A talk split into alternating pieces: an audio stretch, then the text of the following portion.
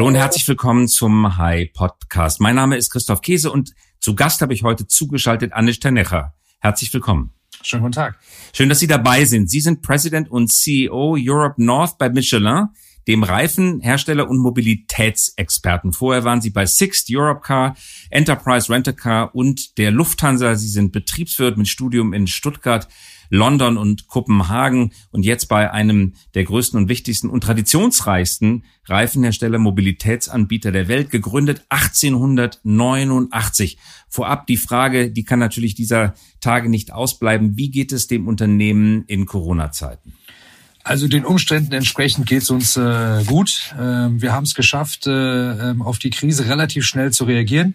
Ähm, haben da natürlich eine große Priorität erstmal drauf gesetzt, unsere Mitarbeiter zu schützen. Ähm, das heißt, äh, wir haben unsere Produktion angepasst, äh, auch für eine Weile tatsächlich stillgelegt. Ähm, wir haben geguckt, dass wir an unseren Standorten in den Offices ähm, auch unsere Mitarbeiter schützen, haben dort auch relativ schnell ins Homeoffice verlagert und sind jetzt äh, eigentlich in der Phase, dass wir äh, das Geschäft wieder anlaufen lassen. Das heißt, die Produktion ist wieder gestartet unter starken ähm, Auflagen, äh, mit, mit starken äh, Maßnahmen, wie wir unsere Mitarbeiter schützen und haben jetzt auch die erste Woche in unserem Headquarter in Frankfurt wieder hinter uns, wo wir die ersten Mitarbeiter im Office hatten. Es gab einige kritische Stimmen in der Presse zu lesen, unter anderem in der New York Times, dass Michelin, Zitat, die Produktion in Frankreich zu schnell wieder hochgefahren äh, hat. Wie beurteilen Sie das? Äh, ist die Kritik gerechtfertigt? Wahrscheinlich nicht, sonst hätten Sie es nicht getan. Ich, ich glaube nicht, dass die Kritik gerechtfertigt ist, aber ich kann zumindest verstehen, dass man sich Gedanken darum macht, warum man äh, aus äh, vielleicht einer bestimmten Perspektive relativ schnell die Produktion wieder hochfährt. Wir haben das gemacht aus zwei Gesichtsgründen. Erstens, weil wir mit den Maßnahmen, die wir identifiziert haben, unsere Mitarbeiter tatsächlich extrem stark schützen können. Und zweitens, weil wir im Rahmen der Analyse dieser Krise zu der Erkenntnis gelangt sind, dass äh, das Covid-19-Virus leider nicht morgen, übermorgen und auch nicht in den nächsten Wochen und Monaten einfach verschwinden wird. Es geht also nicht darum, so lange irgendwie durchzuhalten, bis das Virus verschwunden ist, sondern es geht darum, ähm, zu lernen, wie wir mit diesem Virus leben und arbeiten können und wie wir das auf eine Art und Weise machen, ähm, in der wir eben die Mitarbeiter in höchstem Maße schützen, aber auch äh, zum Beispiel, um ein konkretes Beispiel zu nennen, Reifen für Krankenwagen und Feuerwehrfahrzeuge und Polizeifahrzeuge und das technische Hilfswerk auch weiter zur Verfügung stellen, weil wenn wir die nicht produzieren, dann gibt's die auch nicht und dann haben wir irgendwann ein Problem, wenn die Fahrzeuge alle stehen. Also also es gilt da ähm, eine gute Balance zu finden und deswegen haben wir schrittweise die Produktion hochgefahren, aber immer und strengst, unter strengsten Vorkehrungen, ähm, wie wir unsere Mitarbeiter schützen können. Und ich glaube, das ist uns jetzt rückwirkend auch gut gelungen.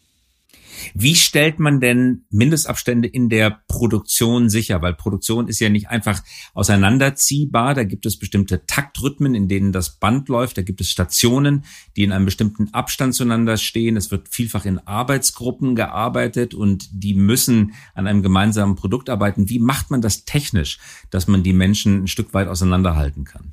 Ja, also dazu muss man wissen, dass eine Produktion heutzutage ähm, ohnehin schon extrem automatisiert ist und da jetzt auch nicht die Menschen ähm, in, in, in kurzen Abständen hintereinander stehen.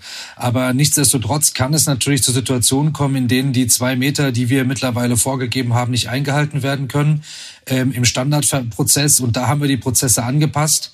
Das heißt, wir haben äh, zum Beispiel die Geschwindigkeit in der Produktion etwas zurückgefahren, ähm, damit wir ähm, äh, die, diese, diese Abstände gewährleisten können. Wir haben auch die Teams anders gestaltet, so wir ähm, zum Beispiel in kleineren Teams arbeiten, die dann rollierend an den verschiedenen Positionen äh, tätig sind, so die Gefahr über ähm, äh, zu äh, eventuelle Ansteckungen äh, über größere Teams auch äh, nicht gegeben gegeben ist. Wir haben auch zum Beispiel dafür gesorgt, dass öfters Pausen stattfinden, an denen die Arbeitsplätze dann desinfiziert werden.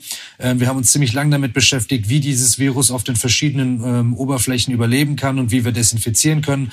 Also wir sind da schon sehr ins Detail gegangen und haben ähm, wirklich äh, die Produktion dann auch in dem Maße angepasst, dass die Abstände gegeben sind, dass wir regelmäßig desinfizieren, dass wir Masken, Mundschutzmasken zur Verfügung stellen und äh, zusätzlich ähm, machen wir aber auch noch ähm, äh, Thermometer, Fieberthermometerkontrollen. Also wir kontrollieren die Temperatur der Mitarbeiter, äh, bevor sie arbeiten und ähm, sind sogar so weit gegangen, dass wir ähm, uns ähm, ein, ein, äh, einen Test, ähm, eine Testmaschine zugelegt haben, die auf den Virus testet. Ja? Die, die setzen wir gerade in unserem Werk in Bad Kreuznach ein. Ähm, die ist von Bosch hergestellt, hat eine Genauigkeit von 95 Prozent und liefert ein Ergebnis innerhalb zweieinhalb Stunden. Und mit unserem Werksarzt können wir dann vor Ort Personen mit Symptomen sofort testen und nach zweieinhalb Stunden wissen wir, ähm, liegt eine Covid-19-Erkrankung vor oder nicht. Das heißt, müssen wir sofort dieses Team und äh, den Bereich, äh, an dem der Mitarbeiter tätig war, räumen oder können wir dort mit den äh, neuen Sicherheitsmaßnahmen einfach fortsetzen. Und das sind nur einige Beispiele für das, was wir gemacht haben. Ähm, und das Wichtigste ist, dass unsere Mitarbeiter einfach die Rückmeldung geben, sie fühlen sich sicher am Arbeitsplatz ähm, und unsere Sozialpartner uns auch das zurückspiegeln und dann, glaube ich, sind wir auf einem guten Weg. Gute Maßnahme. Unternehmen, Autounternehmen, die jetzt die Produktion wieder hochgefahren haben, Volkswagen beispielsweise, haben sie gleich nach der ersten Woche auch wieder ein Stück weit gedrosselt, weil zur Überraschung vieler, oder vielleicht ist es gar keine so große Überraschung, die Konsumzurückhaltung vieler Konsumenten doch nun ausgeprägter ist, als man das zunächst gehofft hatte. Konsumzurückhaltung deswegen auch, weil Menschen sich in Unsicherheiten befinden, weil sie nicht wissen, wie sicher ihr Job ist. Es wird weniger Geld ausgegeben in vielen Branchen, als man das erhofft hatte. Der Nachholeffekt ist bisher geringer ausgefallen. Stellen Sie etwas Ähnliches bei sich fest? Ja, das äh, muss ich leider bestätigen. Ähm, und äh, wenn man sich dann mit, mit unserem Unternehmen beschäftigt äh, und den klassischen äh, Reifenvertrieb, dann unterteilen wir unser Geschäft ja in das mit den Erstausrüstern, also wo wir Hersteller beliefern und äh, den Ersatzmarkt, wo wir quasi Fahrzeuge, die schon auf dem Markt aktiv sind, die schon genutzt werden, mit Zweit- oder Drittreifen dann eben versorgen. Das Geschäft mit den Erstausrüstern ist dramatisch zurückgegangen. Das ist wirklich äh, eine klare Erkenntnis. Das haben wir ja auch bei der Präsentation unserer Quartalswahlen, äh, Quartal Quartalszahlen äh, so gesagt. Ähm, und äh, ich muss ehrlicherweise sagen, ich finde das persönlich jetzt gar nicht so überraschend. Ich glaube, dass die meisten Menschen im Moment einfach mit anderen Themen beschäftigt sind, als der Frage, ob sie sich ein neues Fahrzeug ähm, ähm, anschaffen sollen. Und äh, wenn wir unsere Firmenkunden angucken, dann ist natürlich auch eine große Zurückhaltung da, was die Erneuerung der Flotten oder äh, die, das Wachstum von Flotten angeht. Und das wird aus unserer Sicht auch noch eine Weite, Weile dauern, äh, bis hier wieder genug Vertrauen in die wirtschaftliche Entwicklung da ist, dass sich ähm, das ändern wird. Für uns ähm, ist es natürlich ähm, ganz gut, dass wir hier ähm, als Konzern, ähm, ganz, sagen wir mal, etwas globaler aufgestellt sind, nicht nur was äh, die globale Präsenz angeht, angeht, ähm, sondern auch was äh, den Geschäftsbereich angeht. Und auf dem Ersatzmarkt ist tatsächlich so, dass die Nachfrage relativ stabil geblieben ist. Ähm, das heißt, äh, je weniger Neufahrzeuge auf den Markt kommen, umso länger fahren ja die Fahrzeuge, die jetzt auf dem Markt sind und umso eher brauchen die halt auch mal ein paar neue Reifen. Ähm, und das äh, kommt uns natürlich zugute und vor allem in den Bereichen ähm, Landwirtschaft, ähm, äh, ähm, Lkw ähm, und auch äh, Nutzfahrzeuge merken wir, ähm, dass der Bedarf äh, doch ein bisschen über unseren Erwartungen liegt. Vielleicht nicht ganz auf Vorjahr, aber doch über unseren Erwartungen. Und das ist natürlich gerade ähm, für unsere für unsere Auslastung in den Werken äh, eine gute Geschichte. Nun hat Michelin fast schon sprichwörtlich schon sehr, sehr früh damit begonnen, sich zu diversifizieren und andere Themenbereiche aufzugreifen. Guide Michelin ist ein ganz gutes Beispiel dafür. Wahrscheinlich aus heutiger Sicht ein Segen, dass man nicht nur auf die Herstellung physikalischer Güter angewiesen ist. Weist das ein Stück weit auch in Ihre Zukunft? Sie sehen sich heute auch schon als Mobilitätsanbieter, aber wie wird die Veränderung der Mobilität, die wir auch, aber nicht nur durch Corona gerade beschleunigt sehen. Wie wird sich diese Veränderung des Mobilitätsverhaltens auf Ihr Geschäft auswirken? Ja, also ich finde ich finde schön, dass Sie den Guide Michelin selber angesprochen haben, weil in der Tat ist es so, dass wir ähm, bei Michelin das Selbstverständnis haben, dass unter, unser Unternehmen sich gerade in einer äh, beschleunigten Weiterentwicklung befindet.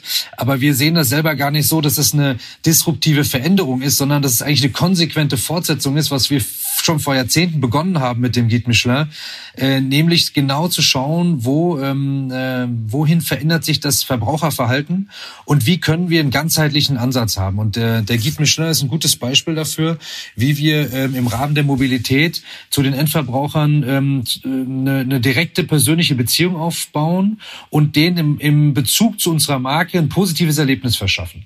Und ich glaube, wenn man sich auf die Endverbraucher fokussiert, ist das auch ein guter Hinweis darauf, wohin wir uns in Zukunft entwickeln wollen. Wir glauben fest daran, dass die die Kundenbeziehung zukünftig nicht nur digital beginnt, sondern auch ein Großteil der kompletten Kundenbeziehung digital stattfindet. Und wenn Sie da erfolgreich sein wollen, dann müssen Sie an jedem Touchpoint äh, eine einzigartige und in Erinnerung bleibende Erfahrung für die Kunden generieren. Und genau das wollen wir machen. Und das erklärt auch so ein bisschen äh, unsere aktuellen äh, Zukäufe, wie zum Beispiel Parker Wine Points, äh, Tablets, Tablet Hotels oder auch das Joint Venture mit TripAdvisor. Ähm, wir, wir wollen wirklich für die Endverbraucher da einzigartige Erfahrungen kreieren und an jedem Touchpoint ähm, äh, in, in Erinnerung bleiben. Ähm, was die Mobilität generell angeht, dann sind das äh, Themen, die äh, allseits bekannt sind. Wir glauben, dass äh, die Antriebsart sich ändern wird. Elektrifizierung ist eine wahrscheinlich äh, Möglichkeit. Es gibt aber auch die Möglichkeit des Wasserstoffantriebs. Hier sind wir ja mit Faurizio ähm, in ein Joint Venture gegangen namens Symbio und ähm, äh, engagieren uns auch hier persönlich, weil wir glauben, dass äh, das die nachhaltigere ähm, äh, Variante ist als der Elektroantrieb. Alles in allem ähm, ist, es, ist es so, dass wir glauben, neben dem Kerngeschäft Reifen, in dem wir ja schon, ähm, sagen wir mal, global einen recht ordentlichen äh, Footprint äh, erzielt haben und wo wir glauben, dass das Wachstum über die nächsten zehn Jahre eher im einstelligen Bereich liegen wird. Wir äh, an, an Felder, an Entwicklungsfelder glauben, bei denen es noch deutliche Wachstumsmöglichkeiten gibt. Und für uns ist das ganze Thema Hightech Materials und High Technology ähm, eins, in dem wir deutlich wachsen können. Wir sind einer der Weltmarktführer im 3D Printing. Das wissen die wenigsten. Wir haben hier mit dem Tochterunternehmen AdUp auch unsere Kompetenzen gebündelt und wollen diese Kompetenzen natürlich jetzt auch auf dem Markt äh, singulär anbieten, außerhalb des Kerngeschäftes Reifen. Wir sind bei dem Thema Services und Solutions rund um das Thema Reifen was Flottensteuerung, Flottenmanagement angeht, auch heute schon äh, einer der führenden Anbieter und glauben, dass wir das Thema auch noch deutlich weiter vorantreiben können, vor allem in einer ähm, automatisierten Mobilität, Mobilität und in einer bis vor der Corona-Krise angenommenen Shared Economy. Wie sich das jetzt weiterentwickelt, das muss man sich angucken, ob der Virus da ähm, einen Einfluss darauf hat, dass vielleicht gar nicht mehr so viel Shared stattfindet, sondern dass die meisten Menschen zurück wollen zu ihrem individuellen Fahrzeug, wo sie sich sicher in, in dem Umfeld fühlen und einen gewissen Abstand haben. Diese Veränderung müssen wir uns angucken. Aber die Diversifizierung, wie Sie schon gesagt haben, ist ein großer Bestandteil unserer zukünftigen Entwicklung und ein klares strategisches Entwicklungsfeld für unser Unternehmen und verändert natürlich auch die Geschäftsmodelle, zumindest die Art und Weise, wie sie mit ihren Kundinnen und Kunden zusammenarbeiten. Bei den Reifen, zumindest wenn sie an die erste Stelle verkauft haben, dann wissen sie nicht, wer der Kunde ist, weil der Autoverkäufer, der OEM, weiß ja oft selber nicht, wer sein Kunde ist, weil der Kunde ist in Wahrheit der Kunde des Händlers. Äh, äh, ganz zu schweigen davon, dass sie auch nicht wissen, wer eigentlich der Kunde ihrer Reifen geworden ist.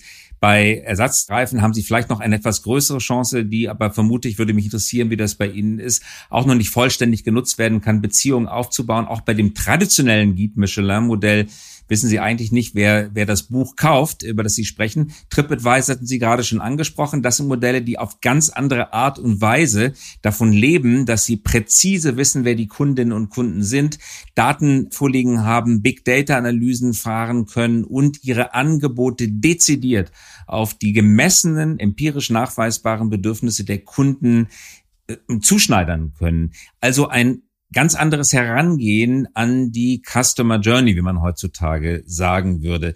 Stellt das einen kulturellen Wandel in Ihrem Unternehmen dar? Wie bringen Sie die traditionelle Organisation dazu, dass sie an individuelle Kundenverhältnisse denkt, statt an Massenmarkt, an Push-Ökonomie? Ja, also ähm, ich, ich stimme Ihnen da generell zu. In Bezug auf unser Unternehmen ist das ein bisschen anders. Und das, äh, das liegt an der, an der traditionellen Ausrichtung von Michelin, dass, äh, wo die Inhaber ähm, ähm, schon bei der Gründung äh, relativ früh erkannt haben, dass wir immer wissen müssen, wer am Ende des Tages unser Kunde ist, nämlich wer fährt unsere Reifen. Und das ist ja auch einer der, der Motivationsgründe gewesen, warum der Guide Michelin schon so relativ früh ins Leben gerufen wurde.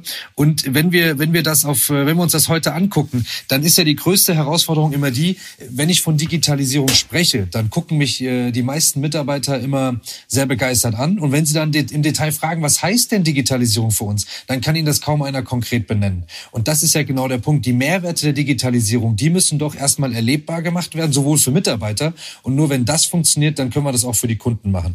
Und unsere große Herausforderung heute ist gar nicht, dass wir die Daten gar nicht haben, sondern wir haben die Daten. Und der erste Punkt ist, und das, das Sie, Sie haben die Daten, da darf ich ganz kurz nachfragen. Sie, ja. Sie wissen heute schon, wer Ihre Reifen kauft und wer den Guide Michelin liest. Ja, vor allem, vor allem, wenn Sie den, den Guide Michelin, äh, wird ja in großen Teilen gar nicht mehr gelesen, sondern der wird runtergeladen. Ähm, und wenn Sie, wenn Sie über bestimmte Marketing, über, wenn wir heute mal schauen, wie, wie alle großen Unternehmen Sell-out-Kampagnen machen. Also nehmen wir zum Beispiel mal, gar nicht Michelin, nehmen wir mal ähm, den wunderbaren Rasierer, ja. Bei dem Rasierer ist es so, dass die erfolgreichste äh, Marketingkampagne die war, sie kaufen sich fünf Klingen, sie schicken den Kassenbon ein und dann bekommen sie äh, irgendwas äh, vom Hersteller direkt zugeschickt. Der Mehrwert äh, für den Hersteller ist nicht, dass sie den Kassenbon einschicken, damit er äh, ihnen was zuschicken kann, sondern der Mehrwert ist, damit der Hersteller äh, weiß, wer sie sind und wann sie die gekauft haben und in welcher Frequenz sie kaufen. Also die Datengenerierung ist über mehr Marketingkampagnen ja schon ähm, in allen Industriebranchen relativ stark vorhanden. Und äh, vor allem, wenn wir uns angucken, dass ein Großteil unserer Kunden ja Flotten sind, also gar nicht der, der individuelle, Person hinten dran, sondern Flotten, dann hat Michelin ja schon vor vielen Jahrzehnten damit angefangen, im Lkw-Bereich zum Beispiel über eine Außendienstmannschaft diese Flotten zu besuchen und zu betreuen, obwohl die gar nicht direkt bei uns kaufen. Die kaufen ja alle beim Händler. Aber wir betreuen die Flotten hinten dran natürlich trotzdem. Und dann versuchen wir auch über die Flotten die einzelnen Fahrer kennenzulernen. Weil wenn Sie heute überlegen, wie können Sie einer Lkw-Flotte wirklich einen Mehrwert bieten, dann sind das Themen, die die Lkw-Flotte dabei unterstützen, ihre Lkws auf die Straße zu bekommen. Und das sind zum einen Reifen, die natürlich weniger kaputt gehen, aber es ist zum Beispiel auch die Frage, wie findet eine Lkw-Flotte Fahrer? Und dabei können wir unterstützen. Also nochmal kurz zurück zu dem Ansatz, den ich äh, kurz erläutern wollte. Wir glauben, dass wir in vielen Fällen die Daten irgendwo im Unternehmen haben. Es gibt nur zwei Punkte. Erstens, eine große Unsicherheit, was wir rechtlich unter Datenschutzvorgaben mhm. ähm, tatsächlich final mit den Daten machen dürfen. Und wir sind da natürlich extrem vorsichtig, weil es zu vielen Punkten einfach rechtlich noch keine komplette Klarheit gibt. Das heißt, ähm, zum Beispiel die Frage zweier Unternehmen, die zu einem Konzern gehören, dürfen die Daten austauschen oder nicht. Das ist eine große Diskussion.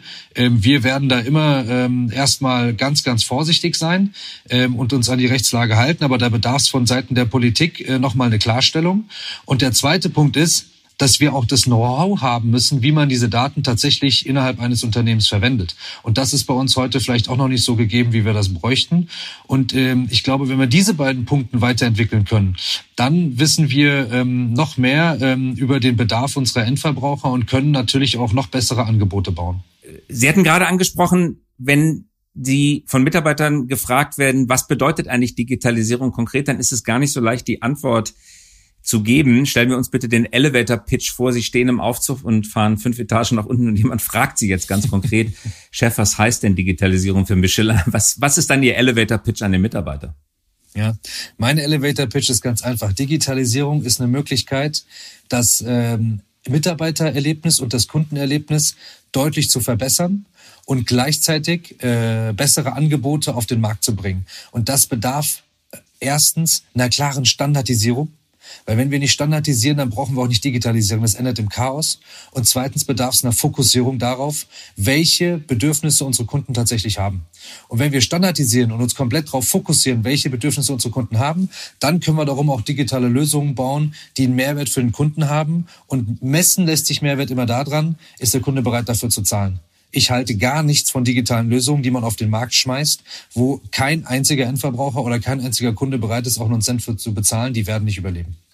Da sprechen Sie mir aus dem Herzen. Genau das Gleiche gilt auch für Medien. Medien, die ihre Angebote immer nur kostenlos anbieten, die werden niemals erfahren, ob sie wirklich äh, richtige Mehrwert für die Kunden und Kundinnen geschaffen haben. Nur wenn sie Geld dafür nehmen, Schlagwort äh, Paid Content, genau. dann kann das unter Beweis gestellt werden. Und in den ersten 10, 15 Jahren World Wide Web hieß es immer so, wer glaubt, er könnte im Internet Geld für seine Leistung nehmen, der hat das Internet nicht verstanden. Das Gegenteil ist der Fall. Wer glaubt, er könnte kein Geld nehmen, der hat das Internet in Wahrheit nicht verstanden. Was sind denn, wenn Sie mal vielleicht einige Jahre nach vorne schauen, drei, vier Jahre, was sind Mehrwerte, digitale Angebote? Einige hatten Sie vorhin schon genannt, Beteiligung und Joint Ventures, die Sie eingegangen sind. Aber wo können Sie Nutzen schaffen, wo der einzelne Konsument im B2C-Geschäft bereit ist, tatsächlich Geld an Sie zu bezahlen? Ähm also im B2C-Bereich äh, in Bezug auf Endverbraucher ist das natürlich alles, was äh, das Thema seamless macht. Ja? Also der ganze, der ganze Thema, wenn wir beim originären Thema bleiben, Reifenkauf, dann ist das das Thema, ähm, wo, wie finde ich den richtigen Reifen für mein Fahrzeug?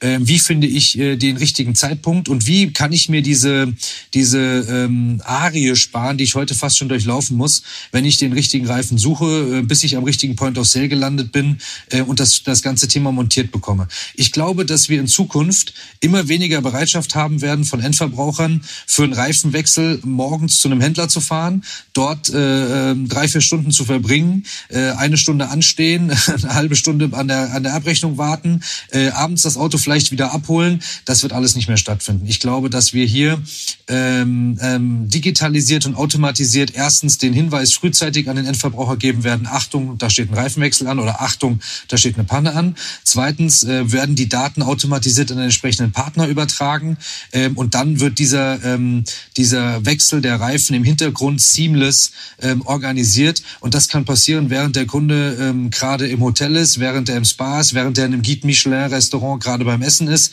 ähm, oder während er im Büro ist. Und das Ganze findet ähm, so statt, dass der Tagesablauf dieses Kunden eigentlich überhaupt nicht ähm, äh, berührt wird. Und dafür braucht es natürlich die entsprechenden Schnittstellen hinten dran, dafür braucht es die entsprechenden Daten hinten dran. Ähm, aber das ähm, ist eigentlich äh, in dem Sinne technisch heute schon möglich. Äh, wir müssen es jetzt nur ähm, entsprechend auch miteinander verbinden und ähm, im Hintergrund die entsprechenden Serviceleistungen bauen. Definitiv. Und das gilt natürlich in besonderer Weise auch für die Einladung von Winter- und Sommerreifen. Mhm. Auch das ist ungeheuer anstrengend, ja. bis man da mal denjenigen gefunden hat, der für vernünftiges Geld die Winter- oder Sommerreifen einlagert. Übrigens, das gilt auch für die Luftdruckkontrolle, die zu 70 Prozent der Fälle in meinen Autos, die ich so als Leihwagen oder auch als eigenes Auto fahre, immer fälschlich losgeht. Aber wenn sie dann mal richtig losgeht, ist die Warnanzeige im Auto veranlassungs- oder zumindest folgenfrei. Es passiert nichts. Eigentlich müsste dann ja der Michelin-Experte kommen und mir das Auto flicken oder dafür sorgen, dass das Auto halt keinen Luftdruck mehr verliert. Das meinen Sie mit Seamless Experience für den Konsumenten? Seamless Experience heißt für mich, dass der Kunde das Vertrauen haben kann, dass äh, seine Reifen äh, zu jedem Zeitpunkt 100 Prozent äh, funktionsfähig sind, ohne dass er dies kontrollieren muss. Ähm, und dass äh, dieses Vertrauen dadurch entsteht, dass er sich auch äh, um den gesamten Prozess, äh, der da hinten dran steht, keine Sorgen machen muss. Ähm, wir, ich glaube auch wie Sie, dass das Thema RDKS, also Reifenkontrollsysteme, Reifendruckkontrollsysteme, äh, sich weiterentwickeln werden. Ähm, wir werden da sicherlich in der Zusammenarbeit mit den Herstellern ähm, das, das Thema noch weiter verbessern.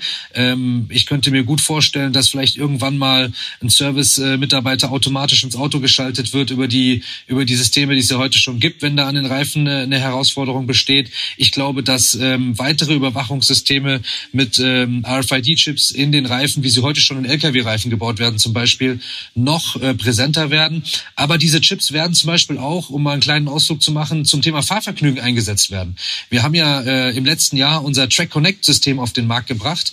Da ist, das ist der erste RFID-Chip in einem Pkw-Reifen, den wir dafür nutzen, um äh, Fahr äh, Fahrer, die so ein bisschen sportlicher unterwegs sind und ab und zu mal auf eine Rennstrecke mit dem Fahrzeug gehen, dabei zu unterstützen, wann hat der Reifen die richtige Temperatur, was ist der richtige Luft Luftdruck, äh, unter welchen Wetterbedingungen und wie verhalte ich mich fahrtechnisch auf einer Rennstrecke. Ähm, und das kann man natürlich dann auch, äh, wenn wir da ein bisschen dazugelernt haben, adaptieren ähm, auf das tägliche Straßenverhalten und ähm, die Sicherheit der, der Fahrer am Ende des Tages deutlich erhöhen. Also ich, ich, wir arbeiten an Konzepten und ich gehe davon aus, dass dieses Thema ähm, Reifen ein Hygienefaktor am Ende des Tages sein wird, wo Verbraucher auf ein ganzheitliches Konzept von Michelin setzen und wissen, sie kriegen nicht nur das herausragende Produkt, sondern sie kriegen auch den herausragenden Service drumherum. Wie kann ich mir den Reifen der Zukunft vorstellen? Abrieb ist ja immer noch ein umwelttechnisches Problem. Bleibt eine ganze Menge Gummi auf der Straße alles, was an Reifenabrieb ist, das bleibt halt irgendwo und wird mit dem Regenwasser dann vielleicht auch ins Grundwasser geschwemmt. Stellen wir uns den Reifen der Zukunft als einen Reifen vor, dessen Abrieb keine ökologischen Probleme mehr macht? Oder kommt der 3D-Reifen, den meine Werkstatt um die Ecke dann tatsächlich ausdruckt, sodass die vielen unterschiedlichen Reifenmodelle, die es gibt, gar nicht mehr vorgehalten werden müssen, gar keine Lagerkosten mehr verursachen, gar kein Umlaufvermögen mehr binden? Ja, also ist alles richtige Punkte. Ich stelle mir den Reifen der Zukunft so vor. Erstens, dass er aus ähm, biologisch abbaubaren Stoffen besteht und zweitens, dass er aus ähm, ähm, äh, komplett äh, ähm, wiederherstellbaren äh, Materialien hergestellt ist.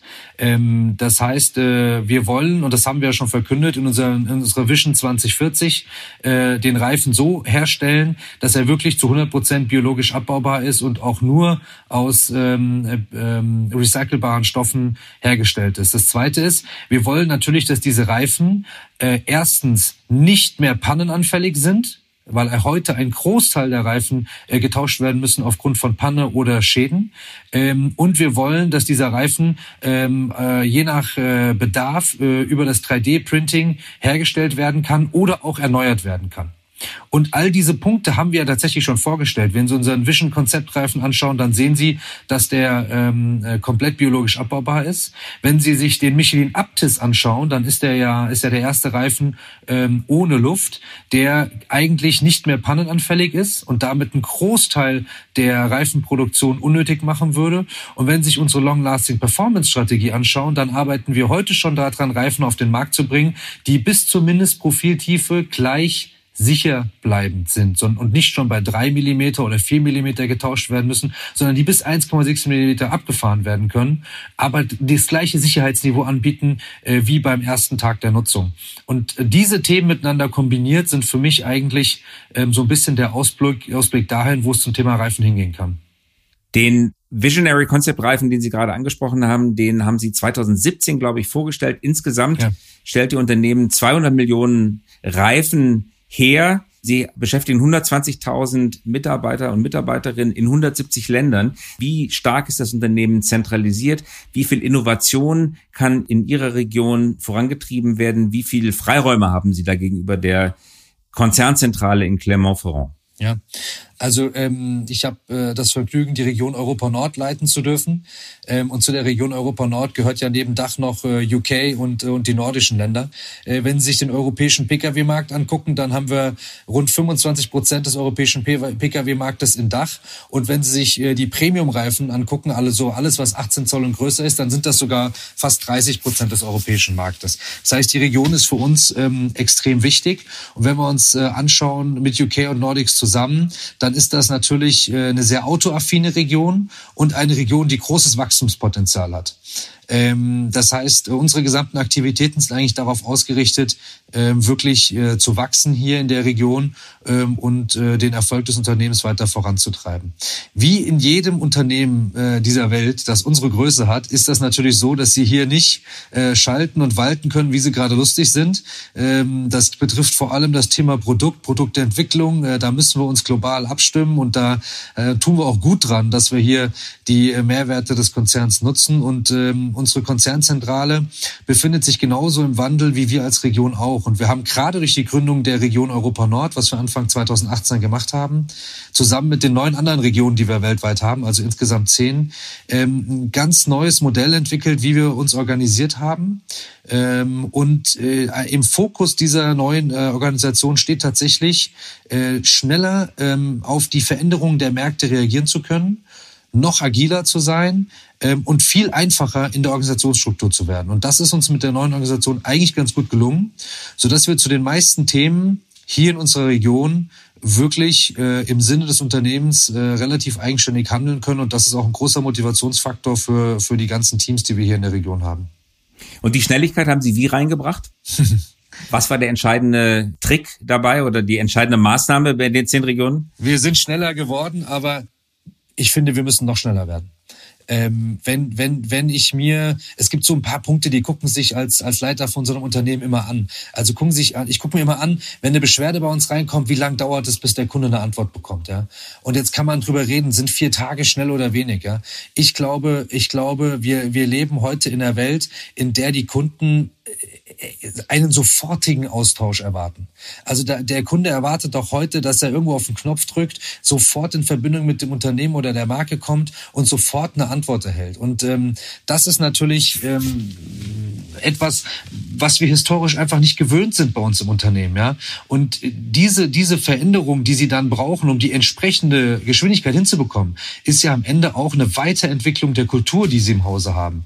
Und äh, das kriegen sie nur hin, wenn es ihnen gelingt, alle Mitarbeiter mitzunehmen und allen zu erklären, warum das notwendig ist. In einem Unternehmen wie Michelin, das seit 100 Jahren erfolgreich ist, ja, äh, jeden Morgen wieder diesen, diesen Appetit für Wachstum und diesen Appetit für Erfolg zu wecken, das ist keine Selbstverständlichkeit für alle Mitarbeiter. Und das gelingt nur, wenn sie eine richtig starke Führungsmannschaft haben, die immer wieder ähm, das Why erklären kann, warum und, und immer mehr. Und wenn sich die nächsten Generationen angucken, dann müssen sie sowieso komplett über das Warum führen. Also ähm, Geschwindigkeit kommt, wenn ein Verständnis dafür da ist, warum die notwendig ist. Ähm, und wenn Sie den Mitarbeitern äh, am Kunden auch vertrauen. Wenn Sie den ganzen Tag kontrollieren wollen, so wie wir das alle gewohnt waren, und äh, ihnen wenig Freiräume für eigenständige Entscheidungen lassen, dann kriegen Sie die Geschwindigkeit nicht hin. Wir müssen den Mitarbeitern vertrauen, wir müssen die agieren lassen und wir müssen ihnen auch Fehler zugestehen. Äh, es kann nicht sein, dass wir den Mitarbeitern sagen, ihr dürft jetzt entscheiden, ihr müsst loslegen und dann dürfen sie keine Fehler machen. Das wird nicht funktionieren. Das klingt nach einer sehr umfassenden Transformation, die Sie da gerade äh, bewerkstelligen. Ich, ich, ich, ich weiß nicht, ob es eine Transformation ist. Ich glaube, es ist eine Weiterentwicklung ich, ich glaube, wir müssen äh, ein Unternehmen, ich sehe, das, ich, ich, ich kriege das natürlich in der Diskussion immer wieder mit, aber ich persönlich sehe das anders. Ein Unternehmen, das seit 100 Jahren erfolgreich ist, mit einem gewissen Geschäftsmodell, da gibt's gibt's nicht die, die Notwendigkeit, das komplett zu transformieren. Ähm, es ist ja nicht so, dass unser, unser Geschäftsmodell komplett weggefallen ist, wie das vielleicht bei Kodak der Fall war, ähm, wo plötzlich keine, ähm, keine ähm, Filme mehr gebraucht wurden, weil die Digitalkamera entwickelt wurde. Wir müssen aber aufpassen, dass die innovativen Disruptionen weiterhin von uns kommen und nicht von jemand anderem. Und deswegen bin ich wirklich so so so froh, ähm, weil ich mag das Wort Stolz im Business-Kontext überhaupt nicht. Aber ich bin wirklich froh, dass es uns gelungen ist, mit dem Aptis eine Disruption auf den Markt zu bringen, die ja unser eigenes Geschäftsmodell in Frage stellt. Ich meine, Sie haben das ja vorhin selber gesagt. Bei, bei, bei über 200 Millionen verkauften Reifen, da ist ein großer Anteil Reifen dabei, die nur verkauft werden, weil einer gerade eine Panne hat. Und wenn Sie dann einen Reifen bringen, der Pannen ausschließt, da wird die Vertriebsorganisation Organisationen Sie im, im Haus natürlich fragen, äh, warum macht ihr das? wir, wir reduzieren ja unsere eigenen Verkäufe. Und da muss man eben sagen, es geht nicht darum, die, jeden einzelnen Verkauf in der Zukunft abzusichern, sondern es geht darum, die Existenz des Unternehmens abzusichern. Und das geht nur, wenn sie Angebote für die Kunden machen, die innovativ und disruptiv sind, weil sonst macht es jemand anders. Und dann passiert ihnen das, was Nokia und Kodak passiert ist. Und das müssen wir verhindern. Und deswegen glaube ich, eine Weiterentwicklung ist das Richtige, was wir den Mitarbeitern klar machen müssen. Transformation, allein bei dem Wort sagt ja die Hälfte der Mitarbeiter schon, ich habe ein bisschen Angst über das, was in Zukunft passiert. Wenn Sie mit denen über Weiterentwicklung reden, dann hören die Ihnen wenigstens erstmal zu.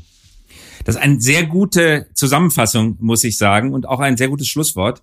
Äh, sehr leidenschaftlich vorgetragen und sehr überzeugend, äh, muss ich persönlich sagen. Ich glaube, das ist genau der Ansatz. Und das Wort Transformation, wie Sie richtig anmerken, hat seine Nachteile, weil es viele Menschen abschreckt. Und gerade wenn Sie ein so erfolgreiches, so lange erfolgreiches Unternehmen leiten, da eher von Weiterentwicklung statt von Transformation zu sprechen, ist, äh, glaube ich, der richtige Ansatz. Ganz herzlichen Dank, dass Sie Ihre Gedanken mit uns geteilt haben. Sehr gerne. Vielen Dank für die Möglichkeit. Hat Spaß gemacht.